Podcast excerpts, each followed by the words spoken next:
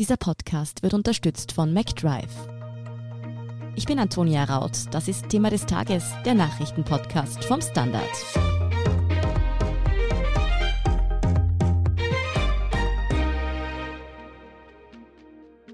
Wird bei der US-Wahl geschwindelt? Diese Frage steht im Wahlkampf bei TV-Debatten und Ansprachen beider Kandidaten immer wieder im Mittelpunkt.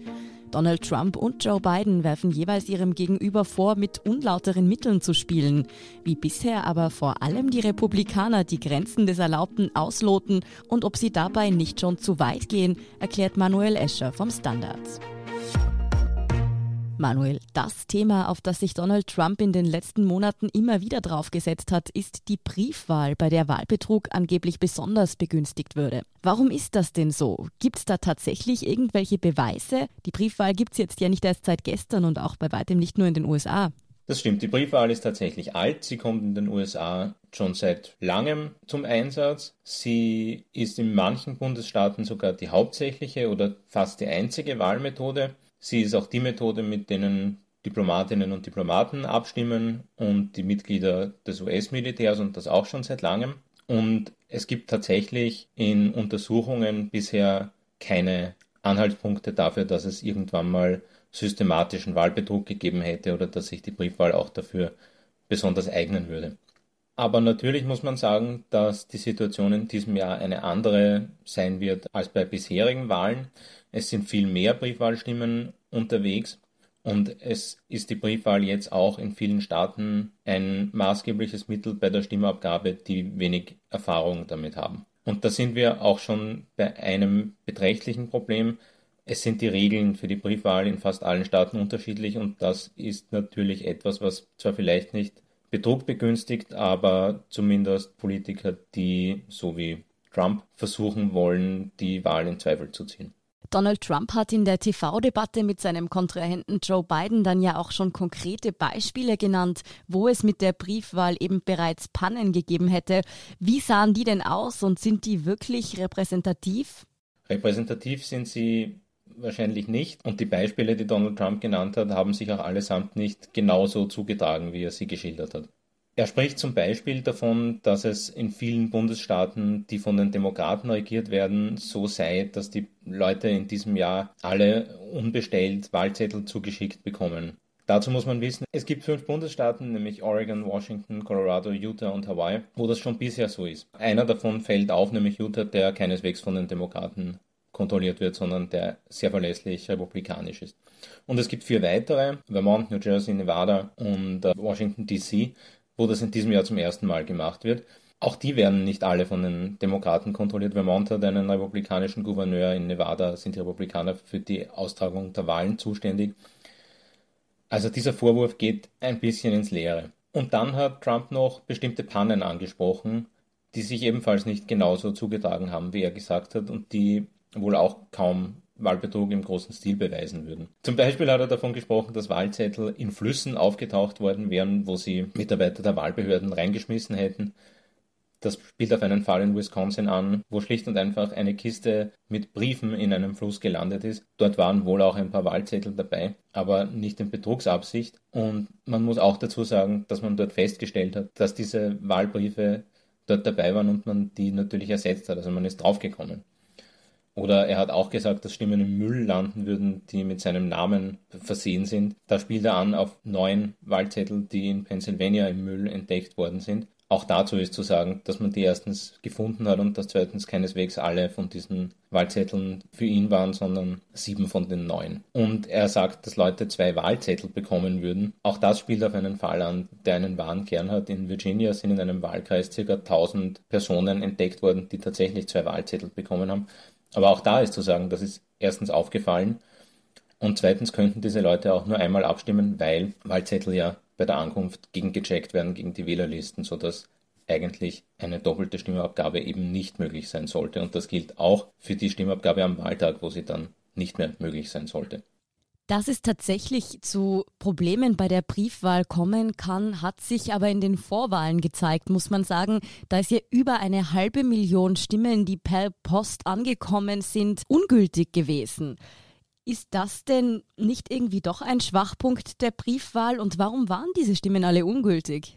Das ist ganz sicher ein Schwachpunkt.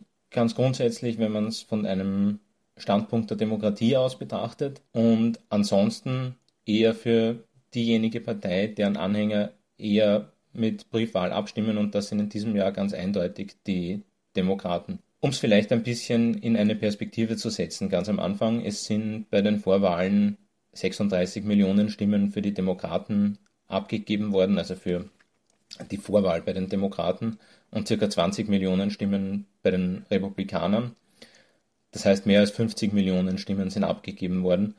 500.000 sind da immer noch ein ganz beträchtlicher Anteil, der ungültig ist, aber es setzt das Ganze doch in ein anderes Verhältnis, als wenn man das das erste Mal hört. Und dann ist zu sagen, dass diese Stimmen nicht aus Betrugsabsicht ungültig erklärt worden sind oder deswegen, weil man den Leuten vorgeworfen hätte, dass sie irgendwas Unlauteres getan hätten, sondern da geht es um Stimmzettel, die zu spät angekommen sind, die nicht richtig zugeklebt waren, wo Fehler beim Ausfüllen passiert sind, wo Unterschriften am äußeren Wahlumschlag gefehlt haben. Also das ist so wie auch in Österreich. Man gibt den Wahlzettel in einen Umschlag, gibt diesen Umschlag in einen anderen Umschlag und unterschreibt diesen äußeren Umschlag dann, so dass eine geheime Stimmabgabe gleichzeitig mit dem Gegenchecken der Wahllisten möglich ist. Und es gibt Bundesstaaten, in denen die Stimme tatsächlich ungültig ist, wenn diese Umschläge nicht beide zugeklebt sind. Natürlich dann, wenn die Unterschrift fehlt und so weiter und so fort. Oder wenn der Wahlzettel einfach nur im äußeren Umschlag ist und nicht im inneren. Und da versuchen, um zur politischen Dimension des Ganzen zurückzukehren, auch die Republikaner gerade vor einigen Gerichten Restriktionen zu erstreiten. Also gibt es zum Beispiel in Wisconsin und auch in anderen Bundesstaaten Gesetze, die Stimmen dann für gültig erklären, wenn das Wahlkuvert am Wahltag einen Poststempel bekommen hat. Die Republikaner wollen, dass nur Stimmen gelten, die bis zum Wahltag eingelangt sind. In South Carolina gibt es ein Gesetz, dass der Wahlumschlag nicht nur von der abstimmenden Person unterschrieben sein muss, sondern auch von Zeugen. Das wollen die Republikaner jetzt einklagen, nachdem diese Bestimmung auf Bestreben der Demokraten zuletzt gefallen ist. Und es gibt zum Beispiel in Pennsylvania ein Gesetz, wonach eben dieser kleinere Umschlag im größeren Umschlag sein muss, wobei der Stimmzettel im kleineren Umschlag drinnen sein muss. Auch da plädieren die Republikaner für strenge und die Demokraten wollen Regelungen erreichen, mit denen die Stimme trotzdem gezählt wird, auch wenn sie dann vielleicht nicht ganz geheim ist. Es zeigt sich auf jeden Fall, du hast es vorher schon angesprochen, dass dieses Jahr einfach ein besonders starkes Briefwahljahr sein wird wegen der Corona-Pandemie. Etwa 40 Prozent der Wahlberechtigten in den USA haben vor, ihre Stimme per Briefwahl abzugeben. Jetzt ist es so, dass Donald Trump zwar nach außen hin sich sehr beunruhigt zeigt, dass es da Probleme geben könnte, gleichzeitig aber anscheinend im Hintergrund daran arbeitet, dass die Post sogar noch schlechter aufgestellt ist bei der Bewältigung dieser ganzen Sache. Was ist denn da dran? Ja, das war jedenfalls ein Versuch im Sommer, den er weitestgehend in Interviews ja auch zugegeben hat. Da ging es darum, Einsparungen bei der Post vorzunehmen, die betriebswirtschaftlich, das muss man dazu sagen, tatsächlich nötig sind. Das Unternehmen arbeitet tatsächlich defizitär. Aber Trump hat jedenfalls einen Unterstützer von ihm, einen Herrn namens Louis DeJoy, zum Postmaster General, also zum Chef der US-Post bestimmt. Und der hat im Sommer massive Einsparungen vorgenommen, Überstunden verboten, Wahlzählmaschinen abgebaut und so weiter und so fort. Das hat man allerdings bemerkt, das ist in den Medien ziemlich breit vorgekommen und das hat auch dazu geführt, dass der Herr DeJoy dann versucht hat, da zurückzurudern und auch versprochen hat, dass es keine weiteren Einsparungen bis zum Wahltag geben soll. Das scheint auch so zu sein. Aber all das, was vor Bekanntwerden dieser Geschehnisse passiert ist, also der bereits vorhandene Abbau, der hat stattgefunden und der wird tatsächlich das Zustellen der Stimmen sicherlich erschweren, zumindest in manchen Bundesstaaten, in denen das weniger üblich war bisher. Fakt ist auf jeden Fall auch, dass deutlich mehr Demokraten als Republikaner per Brief wählen dürften. Das heißt, dass Trump unter Umständen am eigentlichen Wahlabend mehr Stimmen hat, dann im Nachhinein aber doch die Demokraten die Wahl noch gewinnen könnten. Wäre es jetzt rein theoretisch denkbar, dass Trump die Stimmen, die nach dem Wahlabend ankommen, einfach irgendwie streicht, nicht mehr anerkennt, sodass er die Wahl doch gewinnt?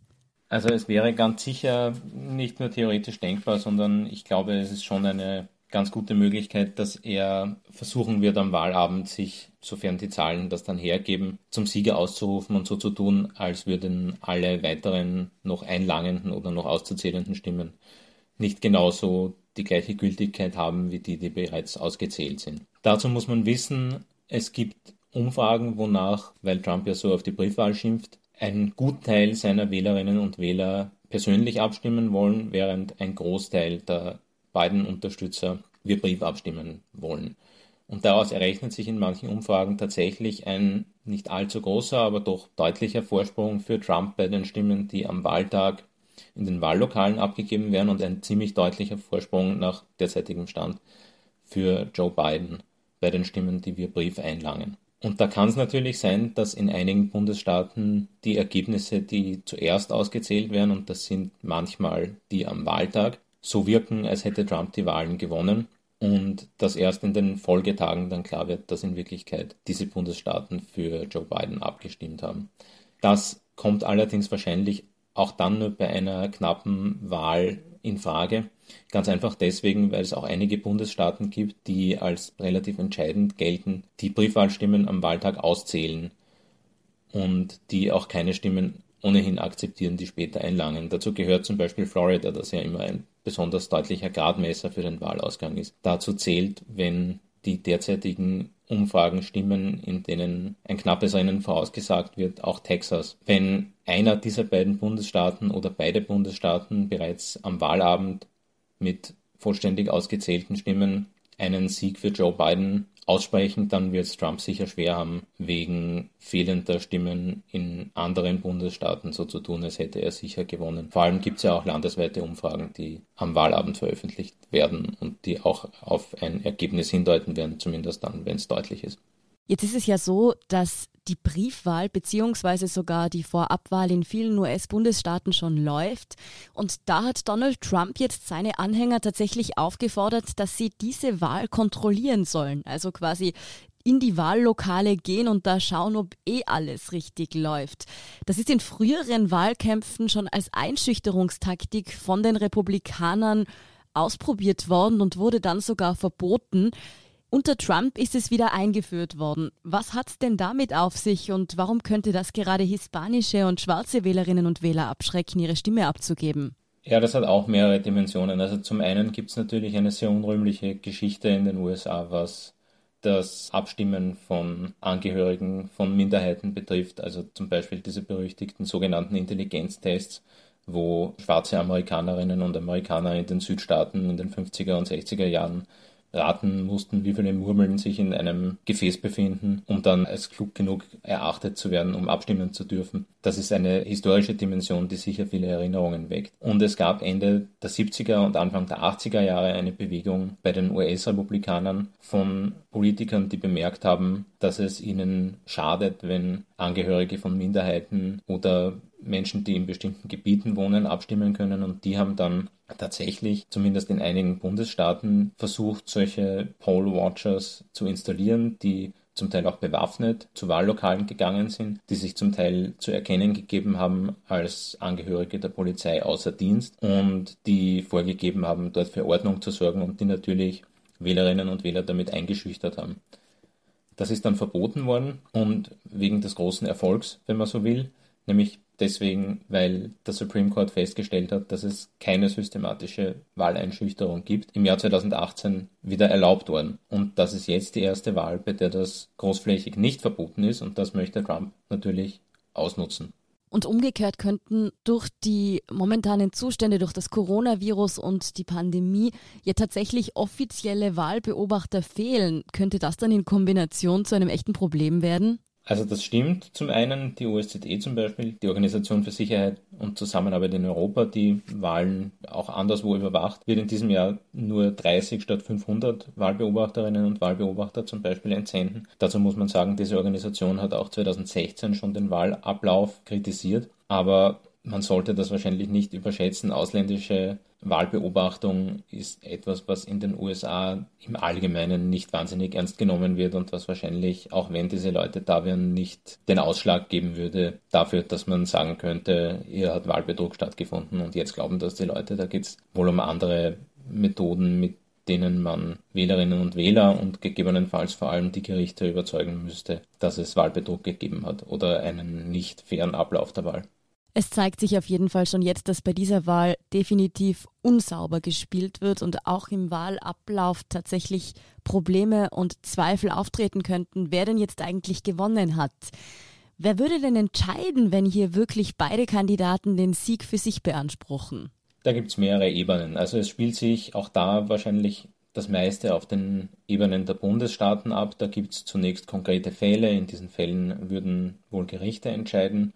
Diese Angelegenheiten würden wahrscheinlich in Berufungen enden, sodass sie dann in einigen Fällen vor dem Höchstgericht enden würden, bei dem man nicht weiß, wie es besetzt sein wird, weil ja die Nachbesetzung der verstorbenen Ruth Bader Ginsburg noch offen ist und auch offen ist, ob die vor dem Wahltag stattfindet. Das ist der eine Strang. Das andere wären die lokalen Parlamente in den Bundesstaaten, von denen die Republikaner sehr viele kontrollieren. Die könnten letztendlich rechtlich gedeckt entscheiden, welche Wahlmänner und Wahlfrauen nominiert werden. Und zwar unabhängig davon, wie der Wahlausgang ist. Zumindest ist das in einigen Bundesstaaten so. Das ist wahrscheinlich auch etwas, was nur dann zum Einsatz kommen könnte, allerdings wenn es beträchtlichen Zweifel am Ausgang gäbe. Und wenn der Ausgang so sein sollte, dass es keine eindeutige, nämlich keine absolute Mehrheit für einen der beiden Kandidaten im Wahlmännergremium gibt, dann im Dezember, dann würde der Kongress entscheiden.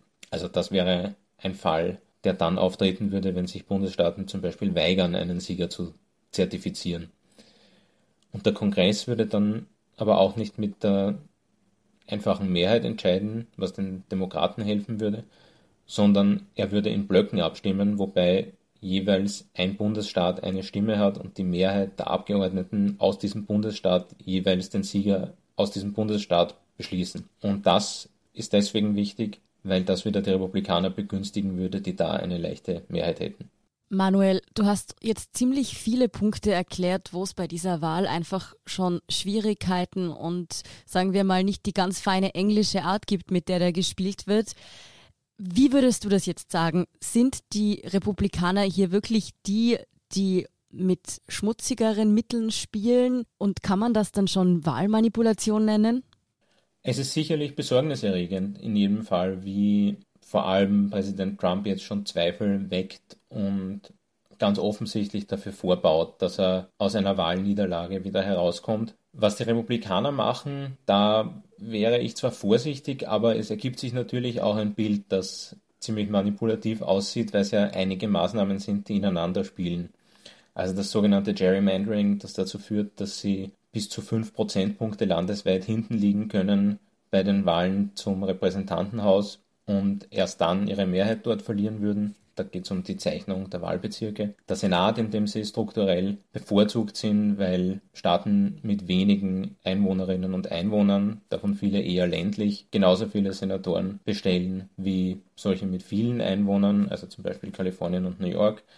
Dann die Gerichte, wo sie in den vergangenen Jahren ja massiv versucht haben, ihre eigenen Leute zu installieren. Es ergibt sich dann natürlich ein Bild, das nicht gerade faire Demokratie schreit. Ob das bis zum Vorwurf der Wahlmanipulation geht, der ja das konkrete Umschreiben von Stimmen beinhalten würde, da wäre ich noch vorsichtig. Trotzdem auf jeden Fall Entwicklungen in den USA, die wir beobachten, die ein eher fragliches Bild über den Zustand der Demokratie dort abbilden. Danke für deine Einschätzung, Manuel Escher. Sehr gern. Wir sind gleich zurück. Wenn du endlich wieder einen Big Mac genießen willst oder du gerade im Auto unterwegs bist, dann stell dir vor, McDonald's bringt's jetzt wieder. Mit kontaktloser Übergabe zu dir ins Auto und kontaktloser Lieferung zu dir nach Hause. It's good to be safe mit McDrive und McDelivery. Und hier ist, was Sie heute sonst noch wissen müssen. Erstens, in Österreich sind derzeit 9200 Menschen mit dem Coronavirus infiziert. Das ist ein neuer Rekord. Noch nie waren so viele Menschen im Land aktiv erkrankt. Auch die Zahl der Neuinfizierten ist weiterhin hoch. 924 Menschen sind von Montag auf Dienstag positiv auf das Coronavirus getestet worden. Zweitens, Donald Trump ist zurück im Weißen Haus. Der US-Präsident, der selbst an Covid-19 erkrankt ist, durfte das Militärspital verlassen. Dort ist er übers Wochenende behandelt worden. Nun gehe es ihm aber so gut, dass er seine Genesung in Heimquarantäne fortsetzen kann, heißt es. Kritik erntete er allerdings dafür, dass er trotz seiner Erkrankung teilweise ohne Maske zu sehen war und so andere Menschen infizieren könnte. Drittens. Der Physiknobelpreis 2020 geht an den Briten Roger Penrose, den Deutschen Reinhard Genzel und die US-Amerikanerin Andrea Guess. Die eine Hälfte des Preisgeldes, 10 Millionen schwedische Kronen, bekommt Penrose, die andere Hälfte teilen sich Genzel und Guess. Penrose hat in seiner Arbeit aufgezeigt, dass aus Einsteins allgemeiner Relativitätstheorie die Entstehung von schwarzen Löchern folgt. Auch Genzel und Guess beschäftigen sich mit diesen. Sie haben ein sogenanntes supermassereiches schwarzes Loch entdeckt. Und viertens, Beziehungen und Sex, wie sie im echten Leben und nicht in Hollywood-Romanzen passieren. Darum geht es in unserem neuen Standard-Podcast Beziehungsweise. Dieser erscheint von nun an an jedem zweiten Dienstag im Monat.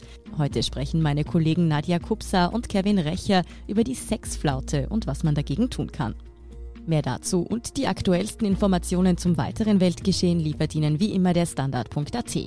Um keine Folge von Thema des Tages zu verpassen, abonnieren Sie uns bei Apple Podcasts oder Spotify. Unterstützen können Sie uns mit einer 5-Sterne-Bewertung und vor allem, indem Sie für den Standard zahlen. Alle Infos dazu finden Sie auf abo.derstandard.at und dst.at/supporter. Danke für Ihre Unterstützung. Ich bin Antonia Raut. Baba und bis zum nächsten Mal.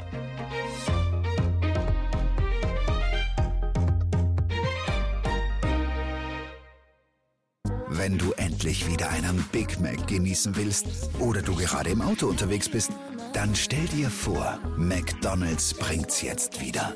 Mit kontaktloser Übergabe zu dir ins Auto und kontaktloser Lieferung zu dir nach Hause. It's good to be safe mit McDrive und McDelivery.